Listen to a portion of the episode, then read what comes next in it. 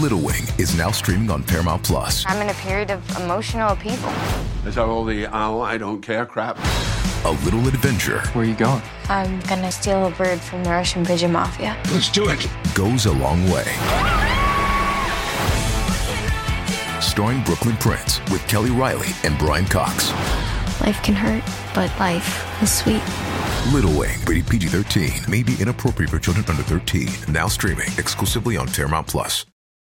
This episode is brought to you by Paramount Plus. Get in, loser! Mean Girls is now streaming on Paramount Plus. Join Katie Heron as she meets the plastics in Tina Fey's new twist on the modern classic. Get ready for more of the rumors, backstabbing, and jokes you loved from the original movie with some fetch surprises. Rated PG 13.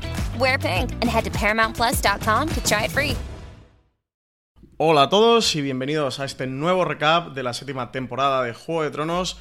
Hoy vamos a hablar del quinto episodio, Guarda Oriente, y para ello está conmigo María Santonja. ¿Qué tal, María? Hola, buenas, con muchas ganas de comentar porque como casi no ha pasado nada en este episodio, ¿verdad? Casi no, este es de los que no pasa nada en Juego de Tronos. Pero antes eh, os quería comentar varias cosas. La primera de ellas, que ya están las librerías eh, Guía del Seriófilo Galáctico, las series imprescindibles de ciencia ficción de Marina Such, eh, primer libro de la colección fuera de series que podéis encontrar en el Corte Inglés, en la Casa del Libro, en la FNAC, en cualquier librería, seguro que la librería de vuestro barrio también podéis encontrarla. Como siempre, como cada semana, que, que os paséis por la web de fuera de series.com, donde podéis encontrar todas las críticas de Juego de Tronos, episodio a episodio que hacemos cada semana, que además el de esta semana ha sido tuyo, María. Sí, esta semana he hecho yo la crítica, me he enrollado un montón porque no sé hacer cortas las críticas de Juego de Tronos, pero bueno, yo creo que será interesante. Sí, bastante interesante. Ya sabéis que todas las semanas las hace Marina Such, pero esta semana le ha tocado a María. También comentaros, que lo hemos comentado en algún podcast, pero recordaros que, estamos en, el- la web del plural, en el plural.com, dentro de- del medio de comunicación del plural. Eh, dentro de ahí tenéis la sección de series de televisión. Y podéis encontrar pues, nuestros artículos, nuestras críticas que publicamos habitualmente en la web de Fuera de Series, más contenido también exclusivo que estamos haciendo para ellos. Así que invitaros a todos que, que os paséis por el, plural y descubréis más contenido de Fuera de Series y como siempre... Amazon, eh, cualquier compra ya sabéis, entrando desde amazon.fueradeseries.com, cualquier compra que hagáis en el portal no tendrá sobrecoste alguno para vosotros y a nosotros nos deja una pequeña comisión que nos permite seguir haciendo podcasts como este recap de hoy del quinto capítulo de la séptima temporada de Juego de Tronos, recaps que habitualmente hace CJ Navas con Marina Such.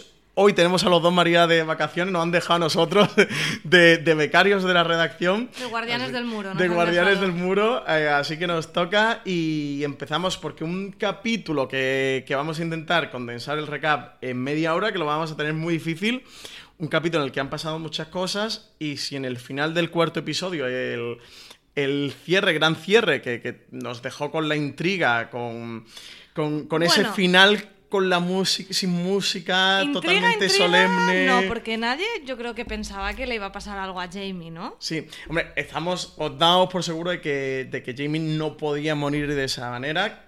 Estamos casi todos convencidos de que Jamie va a morir, pero, Pero no así, no pero al menos así. no de esa forma. Eh, y me ha parecido muy interesante porque de hecho lo- el otro día lo comentaba con CJ de, oye, no me gusta nada lo que han hecho la, escena de Jamie, ¿no? Porque es verdad que es una escena muy emocionante de que él montado el caballo con la lanza se tira por Daenerys a pesar de estar el dragón, de ver también ese punto caballeroso de Jamie Lannister, de, de a pesar de saber que puede morir, pero de sacrificarse porque acabe la guerra y porque, porque los Lannister ganen la guerra. eh, pero lo que no me gustaba era, al final, sabes que, bueno, primero ese Deus Ex Máquina, ¿no? Que, que- aparezca el que todos suponíamos que era Bron y lo salve tirándolo al agua, pero que nos pusieran esa cámara, ese plano de Jamie hundiéndose en, en el lago con la armadura que era prácticamente irrescatable, eh, pero luego lo he podido comprender con este capítulo porque vemos a todas las tropas Lannister, como Daenerys la ha apresado, vemos como a Randall Tarly y a su hijo también han sido apresados y es la forma que Benioff y Bates han conseguido de que Jamie y Bron, pero básicamente Jamie, que quien, quien no interesa la historia, no caigan en manos de Daenerys, porque si no, no habrían tenido otra forma de salvarlo. En el momento que Jamie decide no abandonar el campo de batalla, la única forma de que no cayera en manos de Daenerys es que al final caiga al río y lo salve Bron. Bueno, podrían haberlo hecho de otra forma. Yo creo que podían haber hecho que en el momento en la batalla no la abandonan, pero que un poco más tarde sí se fueran. No sé, a mí es que no me gustó, entiendo esa parte que dices de, de Jamie, de decir, bueno, si, si cortamos la cabeza, ¿no? Eh, se, se desmorona el bando enemigo, pero, pero tam- también estoy de acuerdo en eso, que fue muy fue un poco tramposo porque no, no tienes la emoción porque sabes que, que va a sobrevivir. Lo único que quizá la duda era, ¿quién le rescata es alguien de su bando o alguien de Daenerys para tener eso, un prisionero valioso? Esa hubiera sido a lo mejor una manera que lo hubieran... Que fuera un Dothraki, ¿no? Que, o incluso salvar a Daenerys, ¿no? Porque el balcón la lanza hacia ella. Claro, o que Daenerys diera esa orden por tener a, a un prisionero como Jamie Lannister que podría jugar una baza en su favor muy grande. Entonces, bueno, si, si hubieran tirado por ahí, m- hubieras- me hubiera gustado, ¿no? De decir, él se aventura a ir hacia Daenerys, aunque esté el dragón por medio, un pequeño detalle sin importancia, y, y que luego eso fuera para que Daenerys se quedara con Jamie como prisionero. Pero para el final, es como para, para, este, para este trayecto no hacían falta estas alforjas, ¿no? O sea, Sí, sí, sí. para al final que se quede un poco igual, sí que es verdad lo que tú dices, que a lo mejor mm, hubiera sido un poco sospechoso que no lo tuvieran como prisionero, pero, pero bueno, a mí mm, no, no me ha matado, de hecho se lo ventilan bastante rápido. Sí, no, yo estaba convencido de que ninguna solución que le dieran me iba a gustar, por, por ese hecho de que lo habían puesto en una tesitura complicada, ninguno de los dos caminos me gustaban. Y, y bueno, cuando vi de, oye, es que al final era la forma de que no cayera en manos de, de Daenerys Targaryen, sí, sí que vi buena idea el- lo que hacen con Jamie. Lo que sí que es chulo es ver Jamie la desesperación de decir, madre mía, y esto es solo con un dragón. El Esto diálogo, solo con un dragón, el sí. diálogo con Bron está Y genial le quedan dos le quedan más". dos todavía. La, la cara de desesperación de decir, es que no podemos Sí, ganar. sobre todo por la ballesta de Kibun, que en la escena del capítulo de hace dos capítulos con Cersei nos vinimos como muy arriba de los dragones no son indestructibles y la cara de Jamie D le ha lanzado no sé cuántas flechas, solo ha conseguido pegarle con una y con una el dragón se ha casi que reído. No, no, no se ha reído porque no ha podido, pero, pero mucho no le ha hecho. Eh, una escena que además es bastante divertida. A mí me gusta mucho, si me gustaba mucho ver a Tyrion con Bron, me lo pasa igual de bien a Bron con Jamie. Sobre todo un Jamie que muchas veces ya me da pena porque todo el que viene le trolea. Llegan de, Sí. de las Islas del Hierro, el, el- la combinación esta de, de Jack Sparrow con, con, Euron, Euron con Mick Greyjoy. Jagger que han hecho en Juego de Tronos con Euron. Y, y al pobre le vacila, viene Bron y le vacila y, y tiene una Pero escena es muy que lo de divertida. Bron es fantástico, en plan, no te mueras hasta que no me hayas pagado, en plan, me preocupo muchísimo por ti. No te voy a dejar que te mueras, al menos primero paga. El- la siguiente escena, la escena que, que sucede a esta entre Bron y Jamie, que ya vemos que, que consigue salvarse, es a Tyrion bajando al campo de batalla desde la ladera de la montaña en la que él divisa la batalla y cómo va funcionando. Y, y cómo ve a ese ejército Lannister completamente destruido y abrasado, carbonizado por, por el dragón, por Drogon. Eh, a un Tyrion bastante compungido, que, que lo Sí. vemos con una Sí. expresión en la cara entre el horror de la guerra y, y- y lo que han hecho con su Con casa. su familia especialmente, porque esa idea ya la vimos en el episodio anterior y se incide otra vez en la que dices de recorrer un poco ese campo de batalla donde ves la, la destrucción de los Lannister, que al final Tyrion, mientras no se demuestre lo contrario, es un Lannister. Entonces, Al menos es medio Lannister como mínimo, como ¿no? mínimo. Y claro, también esta escena es muy importante para ir marcando cada vez más esa distancia entre Daenerys y, y Tyrion, ¿no? Que cada vez parece que la, la reina le hace menos caso a, a su mano y, y también que Tyrion desconfía más de, de Daenerys, porque hasta en dos ocasiones en este episodio eh, eh, Tyrion se repite eh, Daenerys no es su padre, que parece que se lo diga más A sí a sí mismo, que a- con quien habla, que es con una ocasión se lo dice a Varys y en otra posteriormente a Jamie. Y yo creo que estas escenas lo que hacen es un poco dudar de. Un, poco ver cómo Tyrion mm, no las tiene todas, todas consigo respecto a lo que está. respecto al bando en el que está. Sí, hay un punto de, quiebre entre los dos personajes que es después de Tyrion ver ese campo de batalla, una escena espectacular en la que vemos a Drogon encima de, una roca, una pequeña colina, el, dragón que, cubre una roca enorme y, la sobrepasa, y en el que Daenerys, en un discurso eh, bastante emocionante las tropas Lannister de yo no soy Cersei, yo no soy quien quiere destruir ni, matar a, la población civil, ni sacrificarlo todo por mi poder, sino yo lo que vengo es de hacer, bueno, como un gobernante, no, con una monarquía férrea, sino un poco a, a liberaros del yugo y a romper la rueda. De cómo le pide a los Lannister, bueno, pues que hinquen la rodilla ante ella y que pasen a su tropa o, o que mueran a manos del Además, fuego con, de dragón. con argumentos muy convincentes, que es que un dragón te achicharre vivo, que yo creo que no hay argumento mejor que ese. La alternativa no es muy difícil de decidirse, De ¿no? de elección. Y ahí vemos como Randall Tarly, evidentemente, ya lo vimos en la escena con Sam, ni mucho menos. eh, el viejo son... Bueno, no, el viejo eso era eh, George Mormon, ¿no? sí. Eh, pero también tenía un apodo, creo, Randall Tarly, así de, de ese tipo. Iba a hincar la rodilla. Y menos ante una extranjera, que recordemos la manía que le tiene esta gente a que si Sí. lo salvaje, que si... Esta escena es bastante importante para comprender lo que en Poniente, porque creo que algo que van a explotar, porque ya he visto dos o tres líneas de diálogo en esa línea.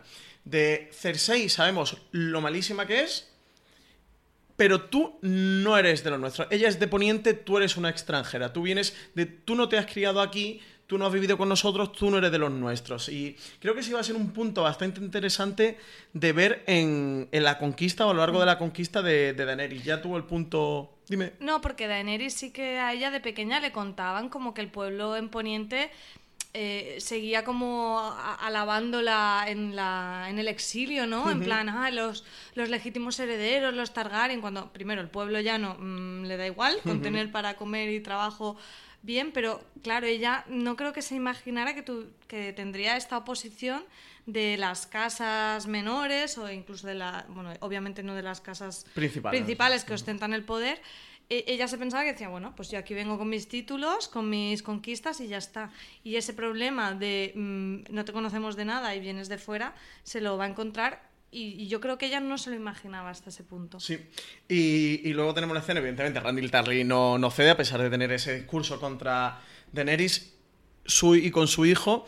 Pues tuvimos esa escena de. Tarlis a la brasa, no, Tarlis a la parrilla, en la que Dracaris, Drogon suelta la llama, una escena también espectacular, en la que vemos a los dos arder completamente, y que Daenerys también lo dice, ¿no? De yo no he venido aquí a hacer prisioneros, y no cede ante el discurso de Tyrion. Ya vimos como Lena casi en su bueno o en su despedida con Daenerys en su último gran consejo que ha dado es de mm, fíjate de tus propios instintos sé un dragón Sí, y porque cómo no cede ante Tyrion Tyrion lo que quería era que, bueno, que al final Randall Tarly es un gran guerrero y que se lo llevara al muro donde podía hacer una función.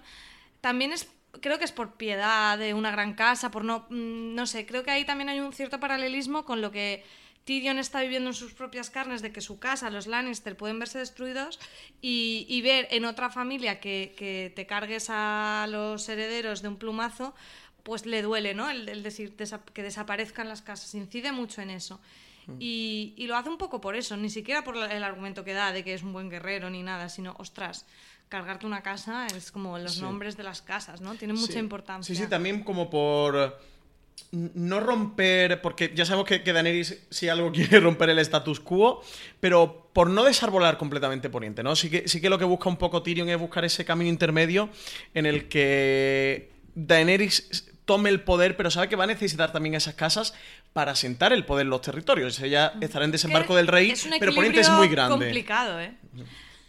Eh, bueno, siguiente escena ya vemos a Jamie que llega a la Fortaleza Roja. Jimmy siempre llega a darle las buenas noticias a Cersei. Jamie siempre- y además- Tiene el marrón de contarle todo a Cersei siempre. Tiene un diálogo muy divertido con Bron en el que cuando le dice lo de. Bueno, ahora tengo que ir a hacerse y contarle que tiene. como lo que ha hecho, ¿no? Y tal, no sé qué. Le dice como Bron, mejor que te vuelvas a tirar al río, ¿no? Álgate mejor porque la, la que te espera. Eh, Jamie llega a la Fortaleza Roja. Tenemos el diálogo con Cersei. y Cersei le pregunta si han muerto muchos Lannister, cómo ha quedado el ejército. Le dice, bueno, que están todavía recontándolos. Y sobre todo aquí hay un diálogo que a mí me gusta muchísimo, que es el que tiene Jamie, eh, en el que le cuenta a Cersei cómo luchan los Dothraki y sobre qué luchan. Porque cuando Cersei le dice, no te preocupes si hemos perdido el ejército Lannister, tendremos ahora el oro de los Tyrell, que ya hemos visto que por fin que el oro se ha salvado, que las provisiones no, pero el oro sí, para comprar un ejército y traer un ejército de, de esos, él le dice, sí, pero no será tu ejército, los Dothraki luchan por su reina. Eh, y ese punto también muy interesante, punto de vista también histórico, que, que- del que hablamos habitualmente en Juego de Tronos, de cómo un ejército que cree en su... En su causa, en en su su causa, ¿no? en su reina, y cómo los Dothraki son un ejército salvaje y malo que le dice de ellos disfrutan eh, la guerra, ellos no van a sacrificarse en la guerra. Ellos van allí casi como que a jugar, ¿no? Estos vienen aquí a, a pasárselo bien y encima tienen alguien por quien morir eh, que, que no les importa en el campo de batalla. El otro no dejan de ser unos mercenarios. Claro, Jamie al final dice, vamos a perder, pero también es, es interesante y, y estoy de acuerdo en lo que dice Cersei, decir, muy bien, ¿y qué, y qué, ¿Qué hacemos ¿Qué ahora? hacemos? Quiero decir, eh, matamos a su padre, a ella la hemos intentado asesinar, como que el diálogo va a estar complicado. En realidad, mm, tampoco tienen otra alternativa que luchar, aunque, aunque se vean en inferioridad de condiciones, como, como dice Cersei, decir, bueno, pues para adelante, o sea, no, Sí, no hay otra. Es un punto de vista muy cruel porque además Jamie como gran general ¿no? y gran guerrero está convencido de, de que esta guerra la tienen ya totalmente perdida, de que, de que están en inferioridad de ejércitos ya y que por si no fuera poco y aparte de los dos Raki y los Inmaculados, Daenerys tiene tres dragones que ya ha visto el potencial que tiene. Mm, John Marty lo decía, ¿no? que, los dragones son en Poniente como las bombas nucleares en el siglo XXI, de que donde cae una eh, destruye y arrasa todo lo que ve, pero como Cersei va a intentar recomponerse y tiene también ese orgullo Lannister, ese orgullo de Tywin de tenemos que tirar adelante, la familia lo primero, ya no las apañaremos. Y yo creo que ella al final, dentro de, de todo lo malo, está en una posición de poder que nunca había ostentado y es como, bueno, pues estoy así un año o cinco o los que tenga de vida, pero mm, donde, de donde estoy No nos vamos a no me rendir, voy a ir. no o a sea, porque primero es eso, tampoco tengo una alternativa. no, no voy a huir, ¿qué voy a hacer? ¿Exiliarme? No, pues estoy aquí, estoy en el trono de hierro, voy a luchar por él y si me quedo... Yo, yo creo que ella es bastante consciente de que se puede quedar por el camino, o sea, la, ves como muy de... mm, eh, echamos el resto. Y luego tienes la segunda línea de diálogo eh, en este encuentro, que es donde Jamie por fin le cuenta, que además hemos estado especulando bastante, que si Jamie le contaría a Cersei, que realmente fue Olena quien mató a Joffrey, por fin tenemos confirmación, mm, Jamie se lo cuenta a, a Cersei, como Cersei le recrimina que él fue quien decidió envenenarle, darle como una muerte, entre comillas. Primero no le cree, ¿no? Se cree que puedan ser unas mentiras, pero realmente Jamie se lo argumenta y no, y Sí, no cabe duda. Y de una forma muy dura, porque le dice, si fueras Olena, ¿quién- ¿con quién querías casar a tu hija? ¿Con A Joffrey? Abre paréntesis, que es un cabrón, cierra paréntesis, o, o con, o con Tommen, ¿no? Él lo argumenta desde el punto de vista de que Olena podría Y manejar ya no solo por bondad de Que- que, que quieras que tu nieta esté así, sino que la que hubiera mm, reinado en la sombra hubiera sido Olena, porque a Tommen lo podía manejar a través de Marguerite. Como Cersei entiende rápido eh, la estrategia de Olena y se Claro. lo cree y le recrimina que, que haya decidido darle esta muerte. En una relación entre dos personajes que veíamos que se estaba quebrando, pero que luego vendrá una escena bastante más adelante. El giro culebronero magnífico que lo cambia todo. de eh, un- un- una escena que, que está bastante más adelante en el capítulo en el que, en el que Cersei le, él le va a confesar de que está embarazada de- del propio Jamie, de que está embarazada de él, y en el que le dice que sí va a reconocer la paternidad por primera vez, porque recordemos que los tres hijos de Cersei, eh, Joffrey, Tommen y Myrcella, eran realmente hijos de Jamie Lannister y Cersei, pero que estaban achacados o, asignados la paternidad a Robert Baratheon porque era el monarca de los siete reinos y con quien estaba casada Cersei. Y aquí sí le dice que él va a reconocer que es su propio hijo, como aquí le toca la fibra sensible a Jamie. De hecho, la expresión aquí de Nicholas Coster Waldau en esa escena es eh, fascinante de, de verlo como el personaje se reblandece, ¿no? Es decir, oye, por fin voy a poder ser padre y poder criar a mi propio hijo, no, no como las otras veces. Y volvemos a tener a los dos personajes completamente unidos en una misma causa y en una continuidad de la casa Lannister. Exacto, porque no hay que perder de vista eso, que al final los Lannisters tenemos a Tyrion exiliado, a Jamie que es un capa dorada que renuncia a su, a su herencia y a su descendencia, y a Cersei que todos le auguramos los días contados, entonces esto parece que va a ser un poco la continuidad de la casa, pero no es tan sencillo como eso, porque si recordamos la profecía que le hizo la bruja Maggie la rana. Maggie la rana, eh, esto no nos cuadra, porque la bruja dijo que se casaría con el rey Robert, que él tendría 16 hijos, que ella tendría tres hijos, tres coronas y tres mortajas, o algo así era la... ¿La tienes por ahí? Sí, la profecía es del. el- era el primer episodio de la quinta temporada, como abría el primer el primer episodio. flashback de la serie, además. el primer flashback de la serie y mm, le llegaba a decir que, que tendría, que él tendría 16 hijos, que tres serían para ella, que de oro serían sus coronas y de oro serían sus mortajas, como ya hemos, hemos visto que mueren Joffrey, Tommen y, y Mircela, y lo que le decía era que cuando las lágrimas le ahogaran, pues el baloncar, que significa en, en el lenguaje en poniente el menor, eh, le rodeará el cuello blanco con las manos y le arrebatará la vida. Aquí la duda que se nos plantea, porque la profecía de Maggie la Rana se ha cumplido Hasta hasta, ahora. hasta el momento, es si la profecía es errónea, que yo creo que es algo que descartamos casi todos, ¿no? Entonces, si no, las posibilidades son que, ese hijo no nazca. no esté embarazada, no, que Cersei que no sea esté embarazada mentira. y que sea una mentira para ver a Jamie, cada vez un Jamie que desconfía más de ella, que cada vez eh, ha creído menos en ella y parecía em- empezar a dejar de seguirle, sobre todo después de ese diálogo que tiene Olena con Jamie de eh, tu ceguera con ella te, te va a matar y os va a destruir. O sea, que sea una mentira, que además juega con sus sentimientos de que, lo reconozca como padre. O se nos abre una posibilidad, lo que pasa es que, bueno, tenemos otra posibilidad que era la que tú decías, de que ella muera estando embarazada y ese hijo nunca llega a nacer. Que se, cumpli- se o que la nazca. promesa. Otra ya un poquito rebuscada es que la profecía, al ser para Cersei, cuente los hijos que, nazque- que nazcan estando Cersei viva, como si dijéramos. Pero si, por ejemplo, este cuarto hijo naciera en el parto y la matara, sería el menor que acaba con ella, pero es un poco un vacío legal, en Sí. realidad, ¿no? Pero no, no le contaría porque ya no lo vive ella. Sí, esto el otro día Es un poco raro ya. lo es un poco rebuscado, la verdad, pero... Porque, claro, sería el menor, porque es el último hijo, el hijo más pequeño, porque hasta ahora recordemos que la teoría del baloncar, el del menor, era o que Tyrion la matara a ella por aquellos de que es enano, o que fuera el menor de, de De edad, los- que de recordemos los gemelos, que que son- Cersei Jamie, Jamie sale después en el parto, por lo cual sería el menor de ellos. Lo del menor es bastante, un concepto bastante ambiguo. El menor puede ser de los Targaryen, que es eh, del rey loco, la hija menor es Daenerys. Correcto. O sea, quiero decir que lo del Valonqar nos tiene aquí quebrándonos la cabeza y los foros de internet ardiendo. Sí, a mí me, me, me llama mucho atención la pista de el cuello blanco. El blanco, el blanco del cuello me llama mucha atención. De hecho, el otro día te lo pregunté. ¿En el parto hay algo que se use como una nomenclatura así parecida? Pues si fuera este hijo que nazca, que ya moriría en el parto. Pero bueno, eh, no sé si los oyentes tendrán por ahí alguna teoría más avanzada. Que nos escriban y nos las cuenten porque Que lo más divertido sí. es teorizar. Que lo dejen en los comentarios y no. Yo sinceramente no creo que sea una mentira, creo que es más que eh, perderá el hijo o algo así, porque si no la serie me parecería un poquito engañosa, porque últimamente no habíamos visto casi escenas de contacto sexual entre Jamie y Cersei y justo en esta temporada nos las han puesto, yo creo que para justificarte luego ese embarazo.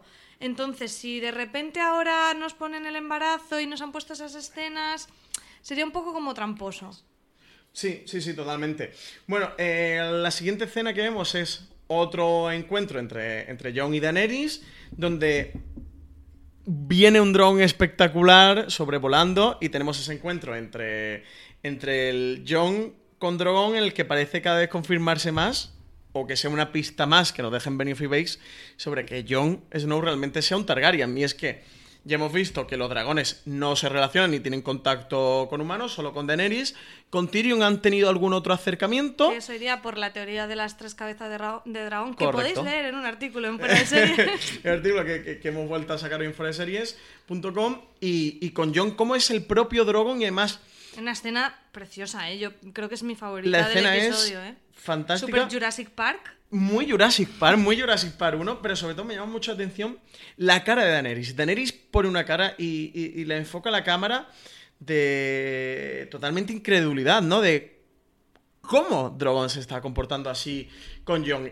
Y sí que creo que le da ya bastante que pensar. No, no creo que a la lectura de eh, es un Targaryen, pero sí de, Hombre, yo creo de- que de eso esa le hace que le, que le guste más. Sí, y que le suena más. ojitos, claro. Sí, porque además tiene mucha gracia cuando Daniel le dice a él, ¿no? Como, son bonitos, ¿verdad? Y le dice John como, bueno, bonito no es como el adjetivo que yo tenía en mi mente, ¿no? Pero luego rectifica, él luego dice, rectifica. dice, bueno, pero sí, sí, ¿eh? son bonitos, Sí, ¿eh? porque le pone mala Dice, cara. no, no vayamos a cagarla ahora. Eh, bueno, y justo después tenemos eh, otra cosa de la que hemos estado bastante hablando en el podcast y en las críticas de la web, que es Daenerys preguntando, preguntándole a Jon por las palabras de Davos en, en aquella presentación entre Jon Snow y Daenerys Targaryen, en el que Ser Davos también, como mérito de Jon, va a decir que, que, que la, que la. Guardia del Noche lo, lo ha apuñalado y, y que él resucita, que Hombre, lo más que resucitado, que te apuñalen mérito, mérito tampoco Sí, que el, es. mérito, el mérito no es que te apuñale, sino que ha resucitado. Y, y- y ella vimos que se quedó con ello en la cabeza, creo que se lo pregunta a Tyrion, ¿no? En el capítulo anterior. Sí, y él le dice, será una forma figurada de hablar o algo así. Y le vuelve a preguntar a Jon. mosca con el Le tema. ha vuelto a preguntar a John. Y John, bueno, le da así como un poco sopa con ondas, ¿no? De, bueno, las cosas de ser Pero Davos. justo que él- llegan los dos Raki y se corta la conversación. Justo llegan los dos Rakis y llegan con nada más y nada menos de un señor que está preguntando por ella, que dice conocerle lo que es Ser Jorah Mormon, que ya por fin está curado de, de- de la Soria Gris, que ya vimos que en el capítulo anterior que lo cura Sam, y vuelve a ponerse al servicio de Daenerys, un encuentro muy emotivo y en el que los dos personajes vuelven a estar en sintonía. Ya vemos que Daenerys ha perdonado al completo a Ser Jorah y vuelve a estar a su servicio. Sí, hombre, después de, después de todos los desencuentros que tuvieron, cuando, se- cuando prácticamente lo ve moribundo, yo creo que ahí ya había un perdón. Ahora además lo que hay es un futuro, ¿no? Entre ellos y que él se pueda unir otra vez a este, a este consejo. Sí. Siguiente escena que, vemos a Bron, a, no, perdón, a Bran eh, guiando a, un, a una banda de, de cuervos. So- sobrevuelan, pasan Invernalia, sobrevuelan el muro. Y al poquito de sobrevolar el muro se encuentran con ya el Rey de la Noche, con un ejército de caminantes blancos y muertos totalmente inmenso al punto de que se pierden en el, en el, en el campo de la cámara, eh, se pierden y como el Rey de la Noche visualiza al, a, los cuervos, Bran se despierta de, de- de- hacer de guía de cambiapieles, como ve que la amenaza ya es inminente, ya vemos a los espectadores que, que- que el Rey de la Noche está detrás del muro y empieza a mandar a misivas, misivas que una de ellas va a llegar a la ciudadela y en el que los maestres vemos a- al maestre encarnado por, por Jim Broadbent que, que se mofan un poco, ¿no? Como, bueno, estás, eh, está un poco incrédulo, incrédulos, como Sam intenta convencerle de Claro, o sea, confío en Bran. No cierran esa posibilidad, pero ven mucho más factible que sea una treta de Daenerys para mover las tropas del sur al norte y así conquistar desembarco. Que, a ver, aunque nos dé mucha rabia porque nosotros tenemos toda la información, en realidad, estando en su posición, es bastante lógico que entre, ante dos historias, una de un conquistador que intenta hacer una jugada para, para quedarse con los territorios más jugosos y una historia de un ejército de muertos, pues que le des más Sí. credibilidad A mí a me la que sorprendió no la hay escena. muertos vivientes. Porque supone que son los grandes maestres de la ciudadela, son los sabios de, de Poniente y son no un son poco nada- cuñados. ¿eh? Están allí como mofándose de, "Buah, sí, venga, venga, no sé qué, sí, también nos vamos a creer no sé cuánto. Porque se supone que tienen conocimiento, de, conocimiento muy amplio de Poniente y que conocen también la historia Pero que hoy día es mítica o mitológica. Claro, es que la historia se ha convertido en mito. Al final ellos son como los científicos de la época y en Poniente había desaparecido la magia. La magia ha entrado ahora con Daenerys con los dragones, algo vimos con Melisandre y con todo el tema de- del... Del dios de Rolor. De Rolor, pero... En Poniente ya no había magia, entonces es lógico que, esta, que además no habían magia de hace unos siglos. Entonces es normal que esta gente, que son al final estudiosos, sean de si no lo veo, no lo creo.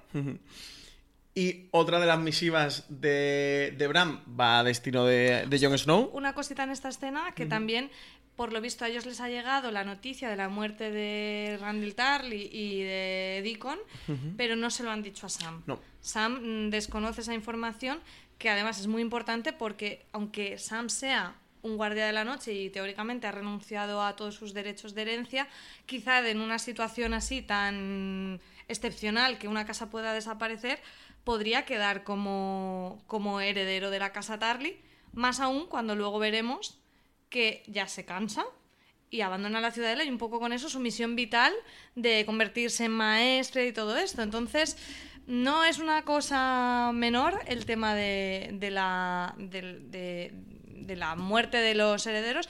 Además, lo que te digo, en paralelo con, con la marcha de Sam, porque si me dices que Sam sigue allí y todo, pero que eso haya pasado en el tiempo simultáneamente, sí que me da bastantes pistas de que podamos ver al final a Sam como un, como un señor de una casa, no un guerrero, porque al final Sam nunca ha sido un guerrero. Sí, pero sí el líder al final de su líder, casa, ¿no? sí. Ante, ante la caída del padre, que ya vimos el padre cómo lo trata y, y la relación tan Sí. mala que guardaban los Y que sería muy justo, porque al final en realidad era el primogénito y el heredero. Lo que pasa que el padre, con esa don de gentes que tenía, se lo quitó de en medio para, para quedarse con su hijo menor, que era más de su agrado. Y luego además con esa frase que tiene que tiene Sam de, de, ya me he cansado de leer sobre los logros sí, sí. De, de personas mejores que yo, que me parece una frase fantástica y mm, no, no veo. No, veo bastante futuro a esa idea de, de Sam como líder de la casa Tarly. Eh, tenemos otra de las misivas, como os comentaba, de Bran, que va en camino de, de Rocadragón para que lleguen a Jon Snow. Pero que Jon Snow estando en Rocadragón y estando Varys y Tyrion cerca, sobre todo Varys, era muy probable que no le llegara a Jon, por lo menos a Jon el primero, evidentemente le llega a Varys. Hombre, me encanta porque dice Tyrion. eh, ¿Para quién es la, el cuervo? Y dice Varys, "Me- para Jon Snow. Y le dice, bueno, ¿y qué pone? ¿La has leído? Y la respuesta de Varys es, es una carta sellada Sí. para el rey en el norte. Y Tyrion dice, bueno, ¿y qué pone? qué pone? Como diciendo, sí, sí, muy bien.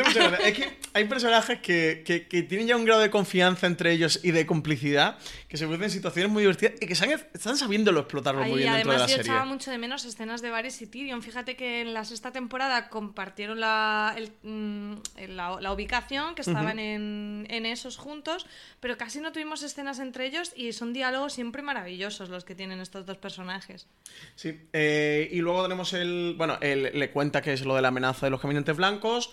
Otro punto más para ir reforzando la conciencia del núcleo duro de consejeros de, de Daenerys sobre, sobre esta circunstancia. Y la duda que tienen entre ellos dos. Es muy interesante el diálogo de Varys que ya ha pasado por esto de, de intentar justificarse que él apoyando o aconsejando a un regente que no tomaba sabias decisiones, que él se quitaba responsabilidad, ¿no? Él dice todo el rato lo de cuando veía que el rey loco quemaba gente y yo le había pasado información de dónde está esa gente, yo pensaba, vale, pero no soy yo el que les está quemando. Sí, eso es lo que te iba a comentar, de, de cómo, de cómo Varys, eh, a través de ese diálogo, saca a flote un poco la ruptura, la decisión que estamos viendo entre, entre Tyrion y, y Daenerys, en la que Daenerys ha dejado un poco de dejar a seguir, al menos a pie juntillas, los consejos de Tyrion, de dejarse aconsejar, pero no seguirlos fielmente.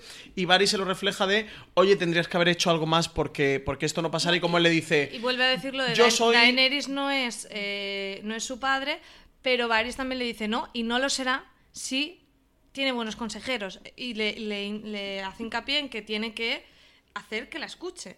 Porque Tyrion tampoco, tampoco se está haciendo oír mucho, ¿no? Se, se achanta mucho cuando él la intenta convencer. Bueno, él llega como consejero, mm, al menos hasta el punto que creo que, que puede. Hay un punto, hay una línea de diálogo que le dice Tyrion a Varys que creo que le dice como puedo ser su, su cabeza, pero no su mano. Puedo, me- no recuerdo exactamente. Viene como a decirle No de será su mano, pero no su cabeza, al revés. no- viene como a decirle, no recuerdo exactamente la frase de yo puedo aconsejarla, pero no puedo tomar las decisiones por Claro. ella, ¿no? O, o yo puedo decirle lo que tiene que hacer, pero no puedo obligarle a que lo haga. Y, y también un punto muy interesante de cómo Varys le dice luego lo de lo de Aerys el loco, lo que pasa con el padre, que aquí es lo que tú decías antes de cómo Tyrion le dice a Varys de Daenerys no es eh, su padre, Aegon, no, perdón, Aerys, creo que he dicho Aegon. Eh, Daenerys no es Aerys, de, de ella no es eso, y cómo ellos sí confían evidentemente en Daenerys y, y la confianza de sus consejeros sí que, sí que la tienen.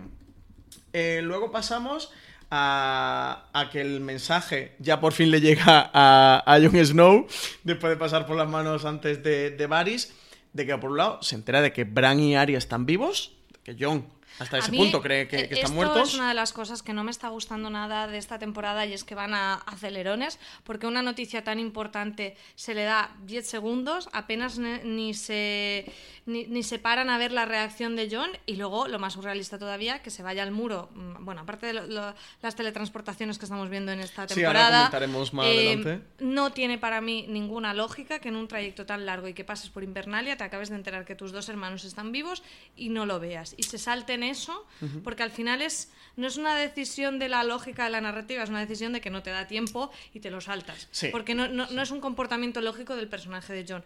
Mm. No, tú lo podrás justificar con la urgencia de irse al muro, pero es que tienen que hacer Sí, paradas. Con, o sea, con la urgencia de verse al muro y que no, dejan de ser, de ser los hermanos de John, pero sí que hemos visto constantemente ese punto de, no de desapego, de cómo John tiene muy claro No, lo de con Arya- soy un bastardo. Con Arya, él- Con Arya es su favorita, acaba de descubrir que está Arya viva. él tiene una relación personal muy fuerte, pero si vemos algo en Jon, o si algo define a Jon, si solo pudiéramos dar una característica de Jon, es su sentido de la responsabilidad y cómo lo antepone sobre todo. Y sobre todo ante Pero- su persona. Recordemos no- que él muere. Pero no te por, porque eso. entraran los salvajes No en, te en- cuentan en eso. No te cuentan nada, se lo saltan. Podrían contarte eso, de decir, John tiene ese sentido de la responsabilidad, quiere ir, pero al final prima su deber sobre su deseo y no va. Pero es que no te lo cuentan.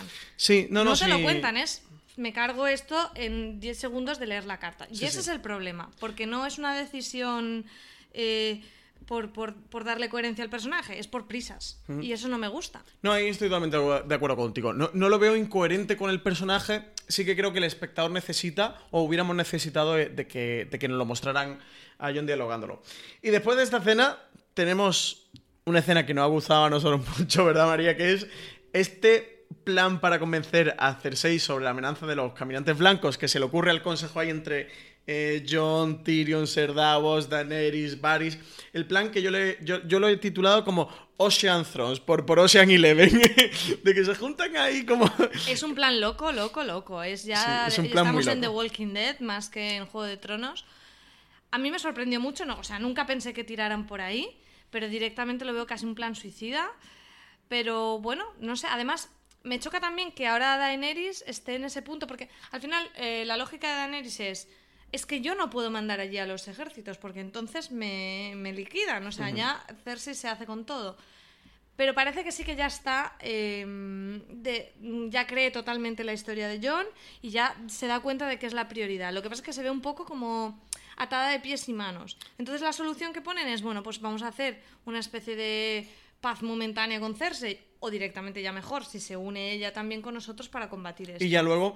eh, divi- no, nos pondremos en la guerra poniente. Este creo que es un punto de inflexión muy interesante de la serie con los espectadores, porque todos, todos, absolutamente todos, yo con cualquier persona que he hablado, cualquier crítica o blog o artículo que he leído, dábamos por hecho que se resolvería la lucha por el trono de hierro.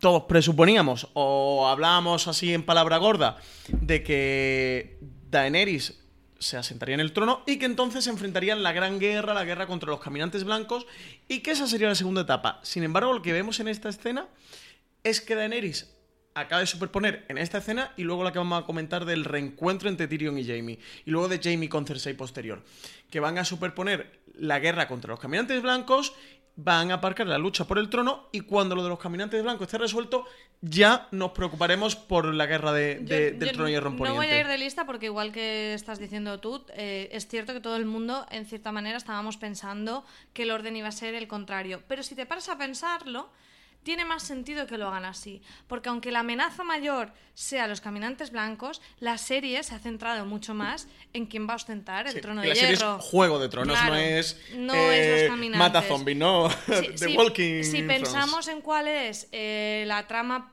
ma- con más peso, eh, es la del trono. Entonces no mm, es está bien jugado desde mi punto de vista lo que han hecho los creadores de que al final esa que es la trama con más peso no te la no te la cierren hasta el final de la serie porque porque es lo que mm, lo que todo el mundo se pregunta más no es cómo acabarán con los caminantes es quién gobernará ¿Quién se los sentará en el trono hierro?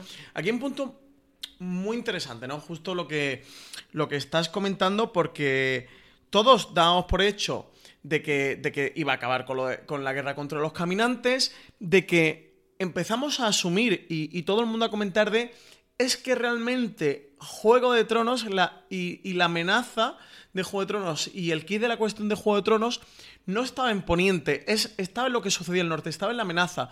Todo empezamos ya a dar por hecho de el villano de Juego de Tronos no ha sido Joffrey, no ha sido o es Cersei, no ha sido... El villano clásico estereotípico, sí, son- es el rey de la noche. Claro. Pero ¿con qué nos hemos entretenido? Claro, pero el, eh, no es Ramsay Bolton, sino el villano es el, Rey de la Noche. Pero ahora resulta de si el Rey de la Noche se lo finiquitan en, al principio o a mitad de la octava temporada y luego hay una disputa por el trono de hierro, eh, eh, ¿en qué posición deja esto, no? Del villano clásico de, de Juego de Tronos. ¿A quién titulamos? Cambia, cambia porque al final Martin y también en la serie ha jugado con personajes que son grises y eso lo va a mantener hasta el final porque por ejemplo habrá mucha gente entre ellas yo que yo no quiero que muera Cersei asumo que va a pasar pero yo no quiero aunque a gente la vea como la villana no, no lo es. Entonces, creo que eso va a ser más interesante que la lucha clásica del bien contra el mal, que lo hemos visto muchas Claro. más veces. Por otra parte, me planteo con esta escena justo lo que tú has comentado antes, de... Es verdad que todavía hemos dado por hecho de que al final la amenaza superior era de los caminantes blancos, todo hemos debatido y comentado de... Ellos se han centrado mucho en la lucha entre ellos, cuando realmente la lucha no es entre los vivos, sino es de los vivos contra los muertos, que además luego lo va a comentar John en, en la escena final del capítulo, que luego lo vamos a comentar, pero es que, claro, quizás se nos olvidó y este, esta escena nos recuerda de es que esto es Juego de Tronos. Esto era la lucha por el trono de hierro. Era por cuando muere Robert Baratheon y se rompe ese statu quo de la casa gobernante, que solo Baratheon, casado con, con Cersei Lannister, es ver cuál es la nueva casa predominante. Yo creo que es un camino de ida y vuelta. Empezamos así con el quién quedará Al final un en el círculo, trono, ¿no? claro. Luego vienen los componentes mágicos, vienen las amenazas y luego volveremos a un status quo que veremos en qué situación queda cada una de las casas y volveremos a tener la- a, a resolver esa pregunta inicial de quién se sienta en el trono de hierro. Y por eso al final es un relato tan rico porque tienes de todo, pero sí que creo que que al final ese punto de arranque, eh, mitad más mágica y cierre mm, va a estar acertado. Desde mi punto de vista van a faltar episodios porque veo que están yendo a, a- a toda leche en esta séptima temporada. De hecho, este episodio que estamos eh, comentando hoy para mí era para haberlo hecho en dos episodios. Sí, daba contenido, desde luego sí que daba contenido. Y bueno, pues eso va a ser un poco mi, mi pena y mi pesar, pero, pero que, que, que al final esta serie te, te está dando un relato, vamos, rico, ¿no? Riquísimo. Eh, luego viene otra escena muy interesante que también da mucho para hablar y para debatir, que es esta especie de conato o origen de revuelta que parece empezar a desarrollarse en Invernalia contra Jon Snow por su marcha a Rocadragón. Una marcha en la que esas mm, casas nobles menores de- del norte se opusieron, que Jon consigue convencer. Aquí lo que te advierto es que como tenemos posiciones enfrentadas en cuanto a Sansa... Saquemos no- las espadas. No, podemos duelo, por, duelo por combate, pero no juicio no- por combate. No vamos a, a enzarzarnos, que podemos tirarnos una hora, vamos a intentar Pe- pero- ser breves. Pero sí vamos a plantearlo porque creo que, Sí, sí, que- que los- la gente que nos esté escuchando, no, no, muchos estarán entre no nos encanemos, que nos Venga. conocemos. Como estamos en persona, vamos a respetarnos. Yo creo que, que una de las cosas que está dando más que hablar en esta temporada es Sansa. Es un personaje que. Para está- mal. O no. O no. Hay un artículo buenísimo de Valen en, en la web en Fuera de Series que es todo lo que. Creo que el título es todo, todo lo que tenemos que aprender de Sansa, o ahora, ahora os lo digo exactamente. Sí, eh, tenemos, Tenemos mucho que mucho aprender. que de aprender Sansa. de Sansa, que es maravilloso, os lo recomiendo a todos, que analiza el personaje y bueno, yo no puedo estar más de acuerdo. Pero sí que es verdad que desde el final de la temporada pasada hay mucho debate sobre cuáles son las intenciones reales de Sansa, si Sansa es buena, si es mala, si es egoísta, si no. Y, y bueno, en esta escena volvemos a tener esa idea porque, eh, por un lado, esta- estas casas tienen una mini rebelión, que es decir, bueno, quizá deberíamos haber apoyado, apoya- haberla apoyado a usted Lady Stark, ¿no? Al final también el peso del nombre, porque están disgustados por la marcha de John. Sansa apacigua las, las aguas, pero desde el punto de vista de algunos espectadores, y luego también veremos de Aria, no es suficientemente dura, ¿no? Que es De- mi bando. que es tu bando, ¿no? De decir, bueno, lo que están insinuando es muy grave, que es el, de- el- el deslegitimar un poco las decisiones de al que acaban de nombrar, al fin y al cabo, hace dos días. Como rey en el norte, Sansa tendría que ser mucho más implacable y decir, "Mm, esto no puede ser, y ella lo dice, mm, pero tampoco se moja mucho, o sea, lo dice como diciendo... ella ahí quizá podría haber aprovechado para, para, si realmente sus aspiraciones son quedarse con el poder, haber dicho, uy, uy, uy, qué razón tenéis, ¿eh? qué malo está haciendo John. Ella no hace eso. Hombre, sería tremendamente descarado. ja- Pero lo No, podría hacerlo. huevo. Sansa es una persona. Si algo hemos hablado y también si algo podemos tener seguro de Sansa es que ha aprendido mucho de política, ha aprendido mucho de Cersei, ya se lo dijo a Meñique. eh, es inteligente y políticamente es hábil. Eh, O sea, ¿tú crees que está haciéndolo con toda la intención de mantener la cara sonriente, ganarse a las casas y cuando pueda, zasca? no quiero decir que le está haciendo un jibiri en toda regla a Jon Snow. No, no quiero decir Jibiri, término que le está haciendo la camilla. Jibiri se usa en política, política diaria. No quiero decir que, que le esté haciendo la camilla a, a Jon Snow. Sí que te quiero decir que es incoherente. No digo eh, en la serie, eh, o sea, de, de- de la serie hacia nosotros, sino para la propia persona y Sansa, para ella misma, no es coherente que a Jon Snow, en el primer capítulo, le pida y más tarde le recrimine y públicamente lo haga, eh, siempre como el punto de discordia de tienes que coger y a los Karstark y a la otra familia que no recuerdo, como sus padres no te apoyaron la guerra contra Ramsay Bolton, contra los Bolton, debes de ajusticiarlos, debe- debes de ser implacable con ellos y que luego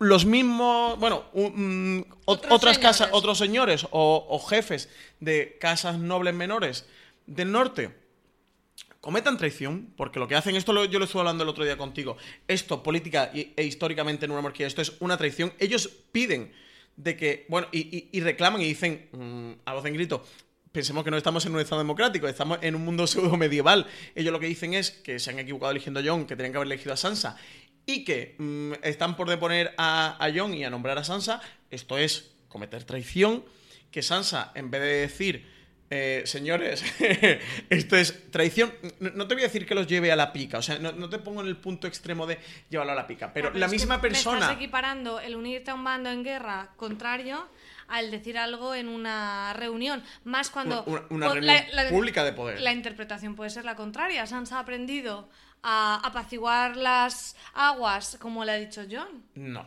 no, porque además, no porque además, si, si no se lo diría a Arya, en el, en el diálogo que luego tenemos con Arya es bastante clarificador de lo que Sansa hace aquí, porque, lo que luego va a decir la Arya Sansa lucha es... contra su... A ver, yo creo que sí que tiene una lucha interna. Ella le dijeron que iba a ser princesa. Luego ha pasado las mil perrerías y ahora poco a poco se ve restituyéndose en la posición que ella cree que debía estar. Y ella sí está cómoda en esa posición. Lo que pasa es que está aprendiendo a, a- a- Yo lo que... a ser más John en ese sentido de, de- de tener que resignar su deseo y anteponer su obligación. Pero eso no implica que ella tenga ese deseo. Y no es negativo en la medida en que ella no lo anteponga. Yo no quiero decir que... O sea, Por, por eso se calla cuando Aria le dice eso. Porque, porque, re- porque no es mentira que ella tenga esos ¿Qué? deseos. Pero una cosa es lo que desees y otra cosa es lo que cumplas. que no quiero ser el Grinch con Sansa. Mm, sabéis todos que, que a mí me gusta mucho Sansa Stark, que soy muy fan del personaje de Sansa. Pero sí que creo que tenemos que tener varias cosas en cuenta que se nos han empezado a olvidar. Una, que George Martin no nos pinta las cosas bonitas, ni las cosas como queremos que sean, ni, ni, ni- cómo nos gustaría nuestro ideal, ni nuestro imaginario.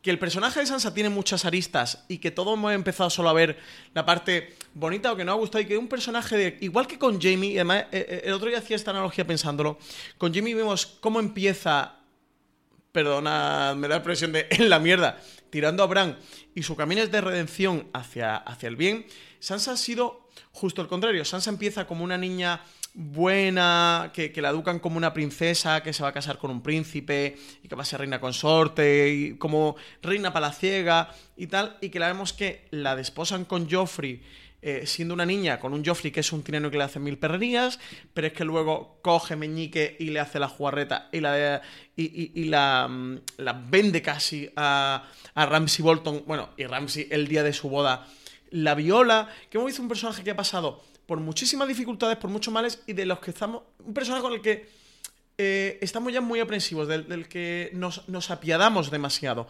Y quizá hemos perdido el punto de vista Sí, de que de Martin perspectiva la- de que. nos la juegue. No, de que con Sansa, porque ha pasado esto, eh, se, lo perdonemos todo. Y, sí que la veamos siempre desde el punto de vista dulce. De verdad, que, no quiero que me malinterpretéis. Que, y eso, y tampoco quiero hacer el Grinch con Sansa. Ni, ni quiero posicionarme en contra, ni mucho menos de Sansa. Pero sí que creo que, que en general hemos perdido un poco el norte con el personaje y que hemos podido dejar de juzgarla con cierta imparcialidad. Y de verdad que lo que le hizo a John, ya sabéis, y, y lo comenté ya también en el podcast de review de aquel episodio, eh, eh, creo que es un error fuerte de Sansa, que no habla demasiado bien de, la posición del personaje. Y que aquí Sansa lo ha vuelto a cometer. Y de verdad que estoy muy con Arya. De, cuando Arya coge le dice a Sansa de, esa, esa frase de siempre te gustaron las cosas bonitas eh, y Porque te hacían sentir superior. porque te hacían sentir superior, es que estamos viendo a Sansa en ese plano. Que también... la- es la Sansa del pasado, es un poco egoísta de pensar. no, es un muy poco- coherente, es la verdadera naturaleza de Sansa. Siempre Sansa fue, fue eso. Luego la hemos visto reconvertida por, por una serie de dificultades y por- una serie de problemas que, que ha tenido que, y unos obstáculos a los que se ha tenido que sobreponer. Pero esa era la naturaleza de Samsa y Arya conoce a Samsa. Y Arya conoce lo que realmente es Samsa. No. No es verdad, no puedes conocerla cuando hace siete u ocho años en que han pasado un millón de cosas, en que, aunque no hubieran pasado un millón de cosas, has pasado de la niñez a la vida adulta, eso ya de por sí en la vida de una persona es un cambio absoluto, pero encima con toda la trayectoria que ha vivido Sansa, es imposible pensar que Arya conoce a Sansa. No la conoce de nada. Bueno, como en este punto nos vamos a poner de acuerdo y eh, tampoco nos quedan demasiados capítulos de Juego de Tronos, nos quedan unos nueve o ocho capítulos de Juego de Tronos para, para ver eh, cómo ha sido el trayecto final de Sansa Stark y tendremos mucho para seguir debatiendo sobre ella. Desde luego este diálogo también con Sansa sirve para darnos al espectador este punto de, de esa siembra de discordia que hay entre, o empieza a haber entre los dos personajes, que hay una discordia clásica entre Sansa Stark y Arya y que va a utilizar Meñique en una escena que va más adelante, pero la que viene justo a continuación, María, es el reencuentro entre Tyrion y Jaime Lannister, dos hermanos que la última vez que se vieron creo que fue en el octavo capítulo de la cuarta temporada, en aquel capítulo de La montaña y la víbora. Capítulo de los ojos que todos echamos de menos a, a Oberyn Martell, a la víbora Siempre- roja. siempre hay que mentar a Un inmemorial aquí, a. Oberyn, que de entonces no, no se habían visto porque Tyrion mató a Tywin, a su padre, y huyó de desembarco del rey. Cómo se reencuentran en un encuentro que además hemos visto que ha planeado Bron. También muy inteligente porque es el, el punto de conexión que siguen manteniendo esos dos personajes. Y un Tyrion que, que viene a contarle de que Daenerys quiere una, una especie de tregua, ¿no? Una, como una, una paz, pero con unas condiciones que no le dice cuál, pero sobreentendemos que es Claro, que según la guerra contra el rey de la noche. Jamie se queda a cuadros porque, bueno, aparte de por ver a Tyrion, la oferta que le hace es algo que él no contemplaba, contemplaba en ningún para momento. nada, porque claro, dice, ¿cómo, cómo alguien que está venciéndonos y que nos está ganando por goleada va a presentarnos una, una tregua? Claro, desconocen la información de, de los caminantes blancos. Y, y ese, ese plan de trato, ¿qué, qué te ha parecido este reencuentro? Porque era un reencuentro bastante emotivo, que todos echábamos de menos. Me ha gustado mucho, además, por ejemplo, eh, en los reencuentros entre los hermanos Stark me parecieron un poco mm, muy Fríos, poco ¿no? emotivos, muy fríos. También tenemos el problema del personaje este de Bran que de repente se ha vuelto el místico rancio más grande de todo Poniente. Eh, y el reencuentro de Jamie y, y Tyrion, pese a tener todas esas todos esos problemas y todas esas discrepancias, me pareció más emotivo. Pese a estar los, el uno del otro a dos metros de distancia, no tener ningún contacto físico, incluso tener Hay una mucha cierta rabia por tensión entre los dos, ¿no? Pero aún así mm, veo incluso que puedan tener un futuro más... mm, bueno, la, la vida es muy cruel en Poniente, es- posiblemente no tengan futuro, pero si lo pudiera, si, si ambos personajes sobrevivieran y todo esto, veo incluso que la relación entre Jamie y Tyrion podría ser más sólida que, por ejemplo, entre Arya y Sansa, o con Bran, o alguna cosa de estas. Paralelamente, vemos que, que Ser Davos, que ha sido quien ha metido a Tyrion en Desembarco del Rey, va en busca de Gendry, Bueno, aquel hijo bueno, bastardo de Robert Baratheon, del que nos habíamos olvidado completamente y de que todos nos preguntábamos si seguiría remando, que era la gran coña, ¿no? La gran broma que había también con este personaje. Y otro guiño de nuevo a los fans por parte de Benioff y Base de cuando, cuando coge y, y Ser Davos se reencuentra con él, le dice, sigues remando, ¿no? Sí, yo creo que eso ya es un, es un diálogo con los espectadores y con los fans que llevamos años haciendo la broma de que Gendry seguía. Su- suponía, seguía ¿no? Remando. Ser Davos le dice, suponía que seguías remando algo me, así. me pareció ma- maravilloso. Es muy divertido. Y luego, esta reaparición de Gendry, que yo ya pensaba que no saldría, sinceramente, lo que me da mucho a entender es que Benioff y Weiss no quieren hacernos un perdidos, no va a haber osos polares de los que no se sepa nada, ni humos negros sin explicación, sino que quieren cerrarlo todo, todo, todo, que no se les, se- no se les pueda echar nada en cara y hemos estado viendo la recuperación de todos los personajes perdidos en la sexta y la séptima temporada, porque tuvimos a Bran... a, mm, Ay, no, no, Brandon no. Benjen Stark, al tío Benjen, que era una trama olvidadísima desde la primera temporada. Al perro lo recuperaron la temporada Al anterior. perro, a Nimeria en esa temporada también. Eh, va- van cerrando A todo. Rickon, que la temporada pasada. cierto. Han ido recuperando todos los cabos sueltos y claro, el gran cabo suelto que quedaba era Gendry. Lo que hacen con Gendry, pues ya no te sé decir. Sí que es verdad que abre la posibilidad a recuperar la casa Stark. Al final, casa en el- Baratheon. Perdona, eso quería decir.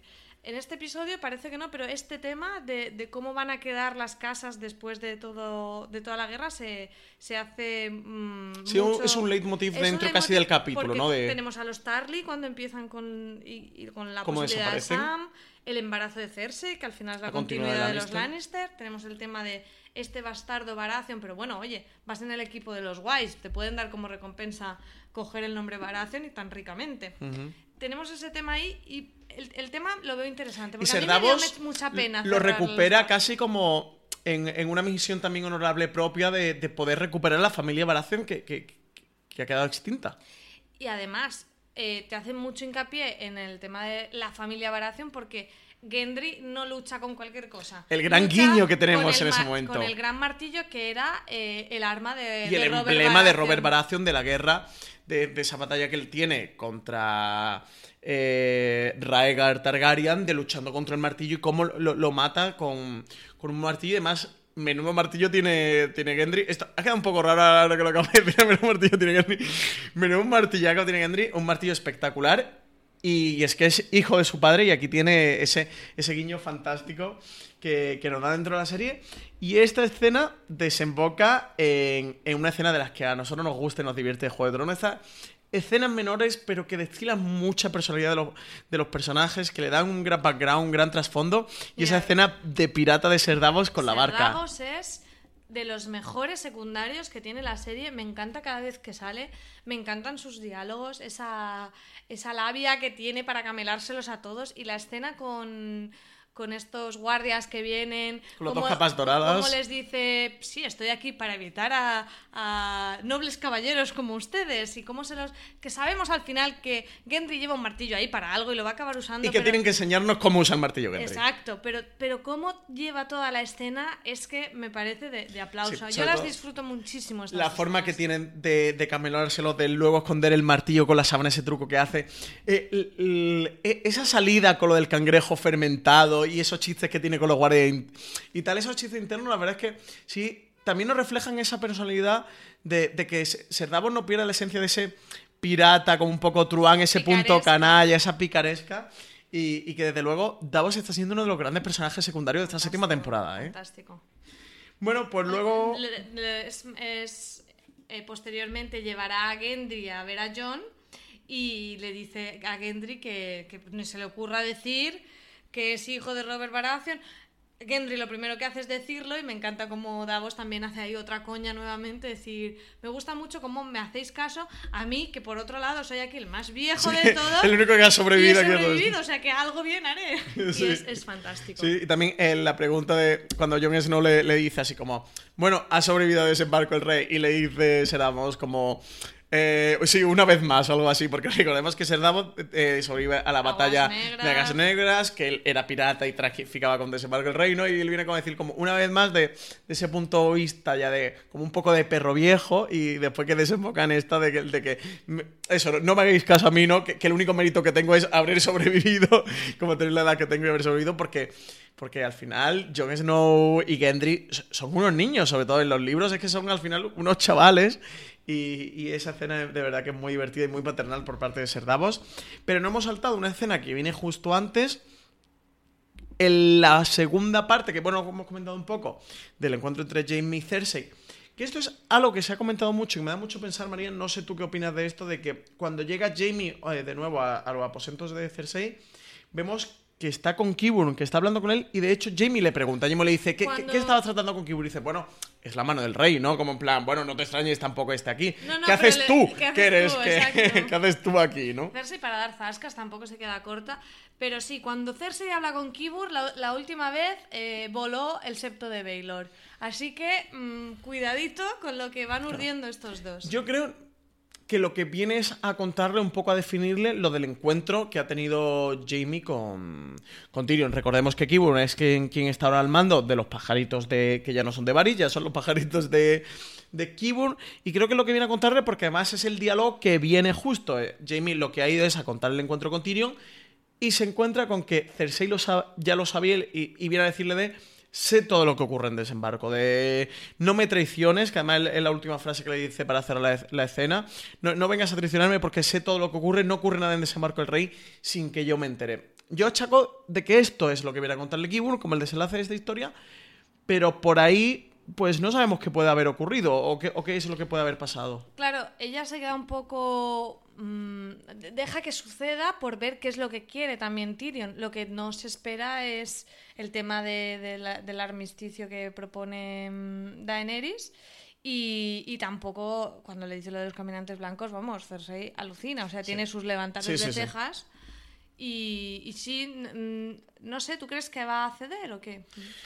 Eh, parece Cersei no solo que está abierta, sino que lo ve como la posibilidad de, de ella rearmarse, de poder eh, coger fortaleza económica de nuevo, de cerrar un trato con el, con el Banco de Hierro, de, de, poder contratar mercenarios y un poco de, de volver a reagrupar a, a, los Lannister, al ejército Lannister, encima ahora. Si es verdad que está embarazada, pues tener su embarazo y su parto, creo que ella lo ve como, como quizás la posibilidad o la salida ante el punto de colapso al que estaban llegando, sobre todo con, con la amenaza de, los dragones de Daenerys Targaryen.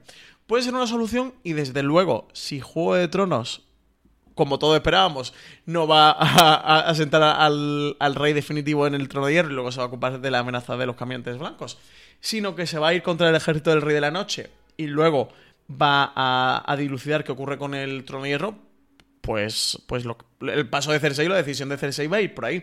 No sé también si lo del embarazo de Cersei es un punto inteligente para que comprendamos de que Cersei deje la guerra contra Daenerys, mande sus tropas o la tropa que tenga o, o mercenarios contra la amenaza para ella poder tener ese descendiente Lannister y que ya luego se ocupe de, de la amenaza de Daenerys. O al menos de cuando veamos qué ocurre con el Rey de la Noche, ya no ocuparemos de lo que ocurre en Desembarco del Rey. De momento, la gobernante de los siete reinos soy yo. Claro, porque ella tampoco va a renunciar a eso. Es, renuncia a las hostilidades, o sea que tampoco es. Sí, tan es un crítico. armisticio lo que firmarían entre los dos Claro. ejércitos. Eh, De bueno, la escena de Gendry nos hemos dejado una cosa y es un poco ese juego de Johnny y Gendry de nuestros padres lucharon juntos, nosotros podemos hacer grandes cosas juntos. A mí es una relación que me gusta, me gusta mucho. Si metes a Gendry, pues ¿dónde lo podrías meter? Ya con Arya, pues ya queda muy lejos. Pero como está pasando en esta temporada, le falta tiempo porque de repente ya son súper colegas, vámonos juntos de misión y, y no. Claro, eh, esto es algo también que hemos hablado, lo, de, lo, lo, hemos estado comentando con, con, el encuentro entre Jon y Daenerys, de que necesitaban un camino que se está haciendo muy rápido, pero lo están sabiendo llevar de punto de conexión entre los dos personajes, de empatía de dos personajes que no se conocen directamente, no pueden ser íntimos y ser aliados.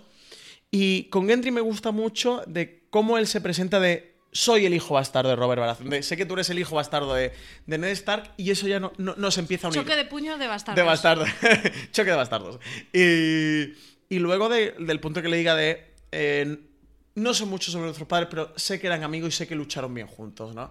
Y, y me hace mucha gracia de que John bueno, le que diga... Se conocieron juntos, o sea... Eh, Gendry conoció a Ned y Claro. John conoció a, a Robert. A Robert. Y me hace mucha gracia cuando John le dice lo de eres más delgado que tu padre, y dice Gendry, dice, sí, y, y no le dice, tú eres, eres menos gordo que tu padre. Y le dice Gendry, como ese punto de vista orgulloso de su padre, y le acaba de decir a mi padre gordo de, sí, y tú eres más bajo que el tuyo. Aparte es un poco también un guiño extra serie porque Sí. realmente Kit Harington es bastante bajito, ¿eh? es muy bajito, sí, también como un guiño, ¿no? Hay un, un Sí, easter egg exacto. de, de, de Benioff Viveis. Además se ríe, ¿no? Tiene un punto gracioso. Esto es la pena que tengo yo con la temporada, que al final a mí estas cosas, estos guiños, estas frases, estos diálogos, los disfruto un montón. Sí, pero el que tengan que ir tan rápido van tan rápido, ha hecho no que- te da que no tengan tiempo, Yo sí. hubiera querido más escenas de Gendry y John, de ver cómo se forja esa confianza. Y aquí tenemos que darla por supuesta, dar por supuesto que tienen un camino larguísimo hasta el muro en el que se hacen super colegas y ya está. Pero no lo vemos. Sí, y otra de las cosas que me llama mucho atención de esta escena es que Gendry, Ser Davos y Tyrion, es verdad que está cerquita desembarco del rey de, de Roca Dragón, pero oye, es que se plantan literalmente en una escena de, de un lado a otro, que está siendo los puntos más polémicos, sobre todo en el tercero y el cuarto, levantó polvaredas por twitters y entre, entre lo- los fans de Juego de Tronos y, la, y las webs, de cómo esta temporada las elipsis temporales se la están saltando, es que literalmente saltan de una localización a otra eh, en, en una escena. y... En una escena de Rocadragón al muro, de Rocadragón Ser a y Tyrion. y vuelta. Claro, Ser Davos y Tyrion se plantan eh, de, de Rocadragón a desembarco, de desembarco otra vez a Rocadragón.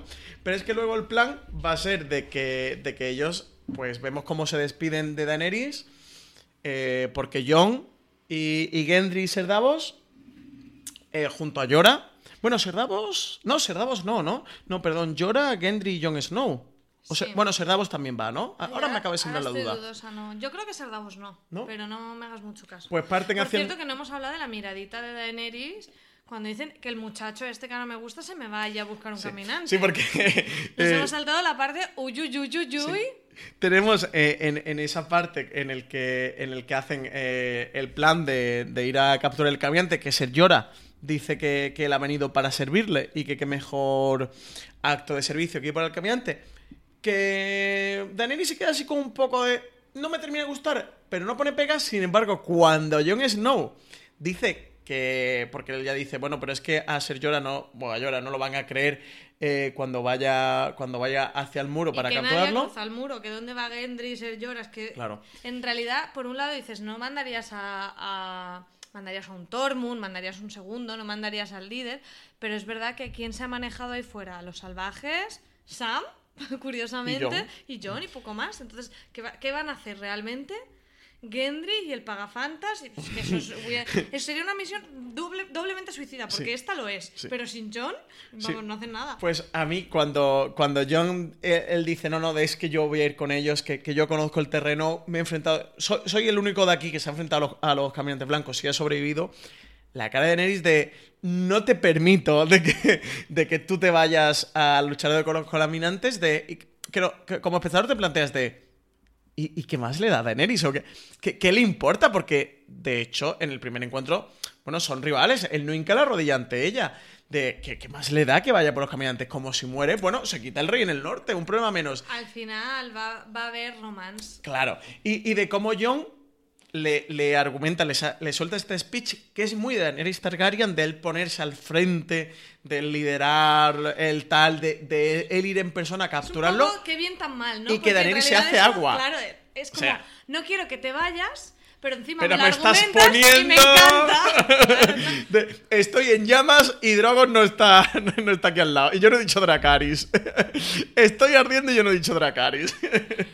Tiene esa contradicción de no quiere que se vaya porque le gusta y tal, pero luego se lo argumenta que son cosas que podría ser ella misma la que lo dice. Ella se va allí a, las aguas se ha del subido a lo río, alto del dragón. Al dragón y se ha pirado porque es lo que tenía que hacer. Entonces, por un lado dice, me fastidia, pero ole tú. Sí, que por cierto, comentábamos los guiños antes de Benefit Base, por ejemplo, con la altura de Jon. También tiene de Jon a Daenerys que le dice como, coño, ya has vuelto, ¿sabes? Como te has ido en el dragón y has vuelto", y ella le dice. Viene como a decirle de, va, es que esto ha sido, ¿sabes? Era como echar allí uno, unos Dracaris y volver. Y también ese punto de, de hacer bromas. Entiendo que es como una meta broma sobre las propias elipsis tan rápidas que está haciendo Juego de Tronos. Que en el anterior capítulo se fue a, a luchar contra los ejércitos Lannister.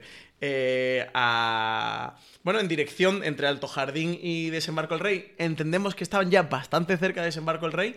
Pero que aquí ya está otra vez en Roca Dragón y ya de nuevo, porque al principio del capítulo está impartiendo justicia con los con los Tarly, con Randall Tarly, y aquí en el- ya en el tramo final del capítulo está de nuevo ya en Roca Dragón asentado y tal. Y como ellos hacen también este guiño a, a la elipsis. Pero bueno, María, no hemos desviado de lo de John y Daenerys. Eh, aquí hay tomate, ¿eh? O sea, lo- los fans, eh, hay un Hay de que fans. asumirlo ya, hay que asumirlo ya. Yo no soy nada, no soy nada fan de esta teoría del amor, pero, o sea, de, de que desarrollen eso. Pero bueno, tampoco me cierro en banda, o sea, estoy expectante. Por ahora lo que están haciendo me parece que está bastante bien. Entonces, bueno, si al final me lo haces bien, a mí me, me parece estupendo. Prefería que no lo hubieran hecho, no te sé decir mm, qué otra cosa hubiera hecho, pero prefería que no hubieran hecho el amorcito. Pero bueno, si lo hacen y lo hacen bien, no pasa nada. Y por ahora sí me está gustando lo que estoy viendo. Sí, que eso es lo que te decir, que había un mogollón de fans que apostaban y que su teoría o su deseo era que finalmente gobiernen John y Daenerys en el trono de hierro juntos como pareja, que mucha gente decía, bueno, no puede ser porque si Jon y un Targaryen son familia, es como, hola, Aegon Targaryen estaba casado con sus dos hermanas, con las que conquistó Poniente. O sea que esto, a- esto entre los a Targaryen... Cersei y Jamie, que eso era Gemelos. algo, algo secreto, pero ahora Cersei va para adelante con eso, igual que hasta se casa con Jamie por lo del hijo. Por cierto que esta semana, no sé si fue en, en Vulture, leí un concepto en inglés que me encantó, que era twincest, de gemelos y incesto, Incesto. y me encantó y me voy a hacer una camiseta con el twincest, que es fantástico. Por eso que recordar, para, para los que no creáis en esta teoría, o digáis que esto no puede pasar, que casarse entre familiares en la Edad Media no era como demasiado que- problema. que total son y en el mundo de Juego de Tronos tampoco. Tía y sobrino, que eso es nada. Eso, Eso es es como. nada. eh, ¿Qué- primo- quién no se ha casado con su sobrina? Primos terceros. ¿Quién no se ha casado con su no sobrina? nada. Y bueno, pues eso, que, que sí parece que va cobrando fuerzas, ¿no? Esta unión entre Jon y. Daenerys. Yo no me posiciono en un bando ni en otro, me da exactamente igual que acaben juntos como que no. Lo que me importa es el camino, lo que me importa es cómo lo hagan. Por ahora me está gustando mucho la relación entre ellos dos. Y sobre todo, creo que está habiendo mucha química entre Kit Harrington y, y Emilia Clarke. Las escenas eh, Cosa que era muy se están desvelando muy porque bien. son dos personajes que llevan muchos años eh, trabaja- bueno, los actores trabajando estos personajes, pero que en realidad nunca han estado juntos. Son dos personajes muy potentes a los que la gente le tiene mucho cariño. Y si de repente no, no hubieran conectado bien entre ellos, hubiera sido un poco en la debacle ¿eh? en la Sí, serie. Sí, sí. Bueno, eh, mucho más que hablar de, de Jon y Daenerys, pero, pero tenemos que continuar. Uy, uy, uy, seguirá en el próximo episodio. El próximo recap de Juego de Tronos hablaremos más de- del tomate entre Daenerys y Jon, pero tenemos una escena que antes hemos apuntado un poco, que era eh, esta escena en la que tenemos a Sam y a Gilly en, en un despacho de la ciudadela. A Gilly ahí también. Eh, Leyendo, leyendo y un se- poco Se culturizándose. nota que es una tía que en realidad tiene muchas inquietudes y que por donde había eh, nacido, ¿no? Por, eh, pues ese en el torreón de Craster. Claro, ese azar que te toca lo que te toca. eh, pues no puedes desarrollar tus habilidades, pero que en realidad la tía siempre cuando tiene oportunidad está ahí queriendo aprender. Además, está leyendo en una escena que puede pasar perfectamente desapercibida, como una escena menor dentro del capítulo, y podemos decir que puede ser una de las 5 o 10 escenas más importantes, a lo mejor de la historia de la serie Juego de Tronos, porque lo que está leyendo Gilly, que ella lee como Ragger, que es Raegar, lo que pasa es que no sabe leerlo bien, es que está leyendo las... Como la, no, no las memorias, sino los escritos del la maestre agenda, Maynard. una agenda de- del maestre del Maynard. maestre que, que era muy riguroso hasta el punto de que ponía las deposiciones que hacía cada día. Y contaba hombre, las ventanas del septo de Baelor, creo, ¿no? escalones y tal. O los y entre escalones. estos datos dice, eh, todo viene porque Gilly no entiende un concepto que es el concepto de, de la anulación. De un Anulación matrimonio, matrimonial. y entonces le pregunta a Sam, Sam le explica lo que es una anulación matrimonial y ella dice que hay el ra- Rager, Ragger, sí. que el- este maestro hizo una anulación de él. Además, es Del clarísima- príncipe Rhaegar. o sea, clarísimamente Raegar, en Dorne, que además Dorne. sabemos que la esposa de Raegar era Elia Martell, hermana de Oberyn Martell, recordemos. Dorniense, a la postre. Dorniense, por eso la anulación fue en Dorn. Y luego se casó con otra mujer, no se dice quién. La importancia de esto es que, obviamente, estamos hablando de que Raegar anuló el matrimonio con su esposa legítima, se volvió a casar con otra que, obviamente, es Lyanna Stark, con lo que ni siquiera John sería un bastardo Targa Claro. un bastardo. Es que este es el asunto de, por un lado, empezamos más a confirmar aún, que nos lo están haciendo amiguita amiguita, ¿eh? Eh, En la serie de confirmarnos que John... Bueno, Está más que confirmado. bueno, más que confirmado, pero sí que nos van sembrando esta amiguita de que John es mitad Targaryen, mitad Stark, que es hijo de Rhaegar y Lyanna, pero por también con los flashbacks de la Torre de la Alegría, pero es que, bueno, que lo confirmaron ya, pero por otra parte, eh, nos hacen una confirmación del punto tal de que John no es un bastardo, sino que sería el heredero legítimo de Rhaegar Targaryen, por lo cual el, debe- el líder de la casa Targaryen, Claro. no Daenerys En Targaryen. línea- en la línea sucesoria teníamos. Porque esto hay mucha gente que se, se lía porque es, es lioso, sobre todo porque hablamos de personajes que ni siquiera en la serie hemos visto y no les ponemos cara. Con lo que, más lioso todavía, aclárate con los nombres y no pones cara. Tenemos al Rey Loco, a. Eris, que tiene tres hijos. El príncipe Raegar, es príncipe porque es el legítimo heredero. Es el primogénito.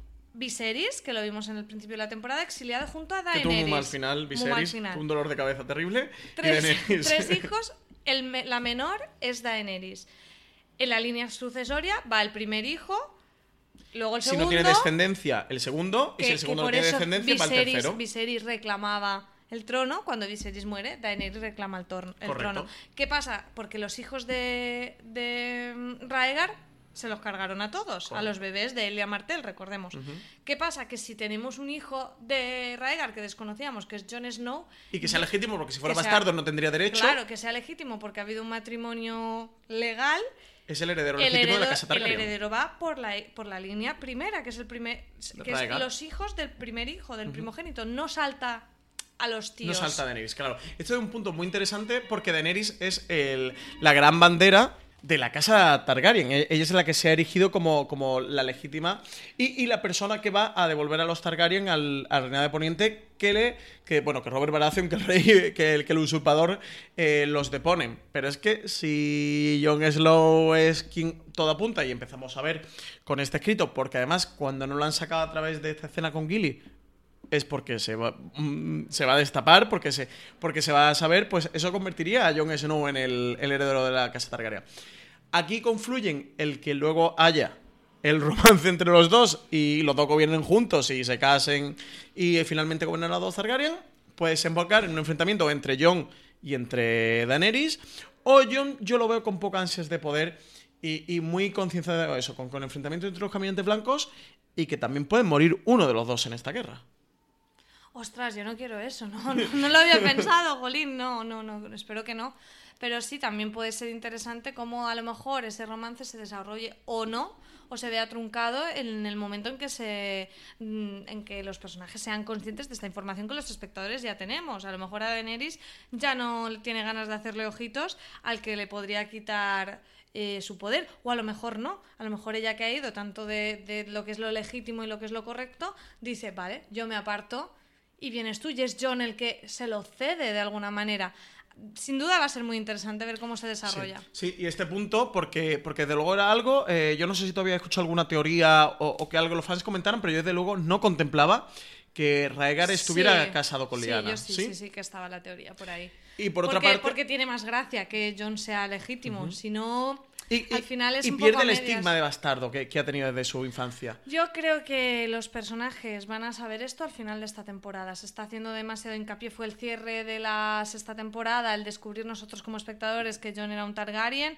En esta temporada estamos haciendo hincapié otra vez con que sí, con el dragoncito y las caricias, que sí ahora con lo que dice Gilly. Y yo creo que el final de esta temporada, o por lo menos yo lo hubiera hecho así, no sé si lo harán, eh, sea el momento en que ellos lo sepan. Sí. Y a partir de ahí, a ver en la próxima temporada qué, qué pasa. Sí, con sobre todo porque Sam se va de la ciudadela, pero hemos visto cómo Sam ha casi que expoliado en la biblioteca de la ciudadela. Él se ha llevado un mogollón de volúmenes y entre ellos a lo mejor puede estar ese volumen donde, donde, donde venga escrito los, la- los escritos de si este no, Bran- maestre Bran, lo sabe y Bran si no, Bran debe saberlo. de. Y yo sigo sin descartar que algún otro personaje lo sepa, un meñique podría saberlo, por ejemplo. Y también se rompe la historia esta de que, so- sobre todo que siembra Robert Baratheon de que Rhaegar secuestró a Lyanna, de que, de que la violó, de que abusó de ella, sino que, que sí que sabíamos, o todos pensamos, que, que había nacido ese romance entre los dos que, que desemboca en la guerra. Eh, al final es el punto final de la guerra para, provocar ese enfrentamiento de, de la rebelión de Robert Baratheon y que bueno, pues que, que sí fue una historia de amor y, un, y que finalmente acabó en un matrimonio legítimo.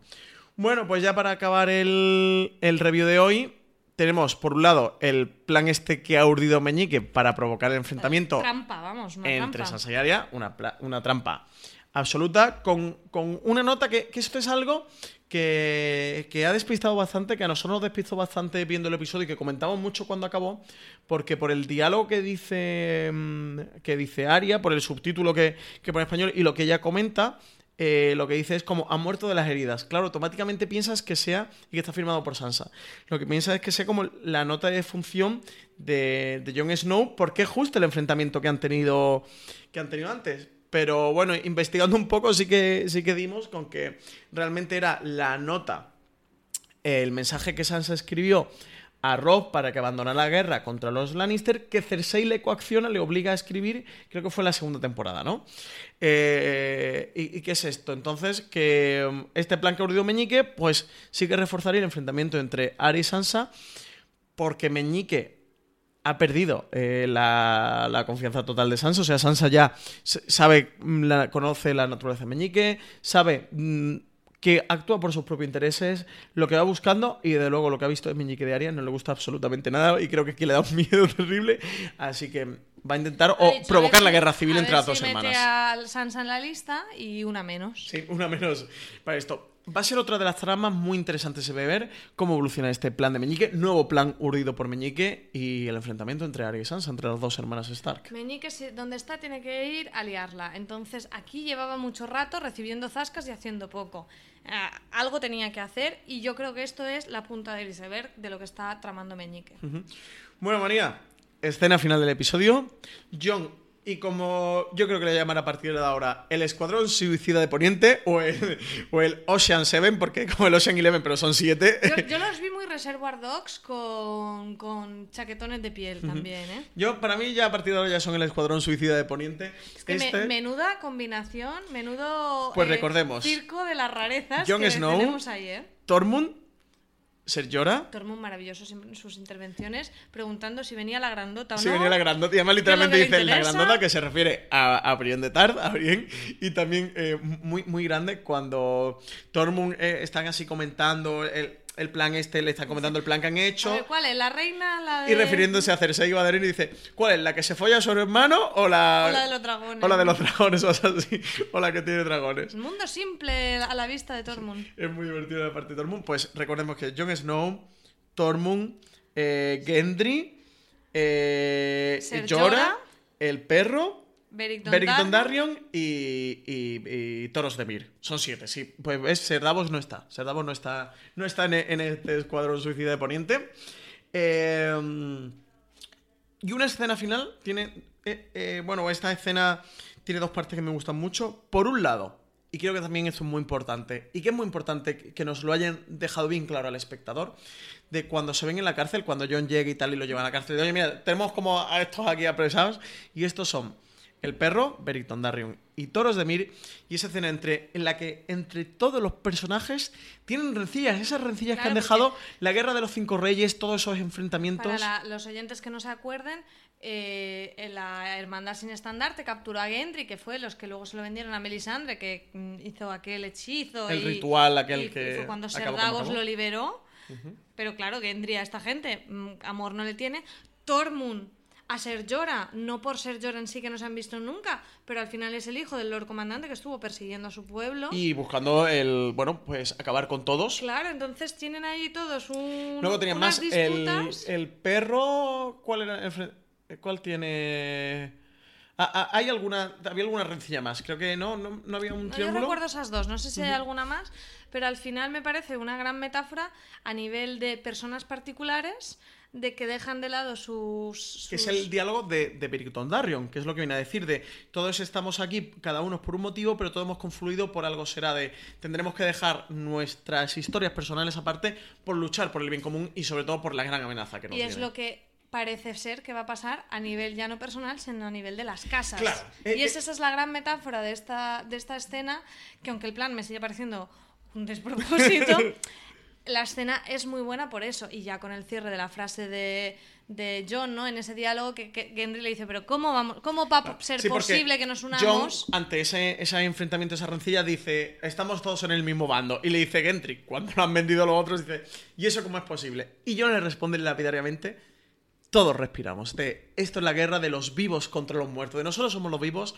Vamos a, a anular estas rencillas personales y vamos a ir con la amenaza eh, superior. Que es un poco también el el diálogo, el discurso final, no quiero hacer spoiler, pero de, de Watchmen, ¿no? De, de, mm, de cómo buscar la unión entre los rivales por, por la amenaza exterior, de, de tener todos el enemigo común hace que nosotros eh, nos aliemos. Y sobre todo lo que tú decías, María, a mí lo que me gusta muchísimo de esta escena es que es la gran metáfora entre siete personas del ejemplo de lo que van a tener que hacer Daenerys, Cersei, Jon Snow, de todo lo que van a tener que hacer las casas nobles de Poniente para poder derrotar al Rey de la Noche si no quieren caer ante el Rey de la Noche.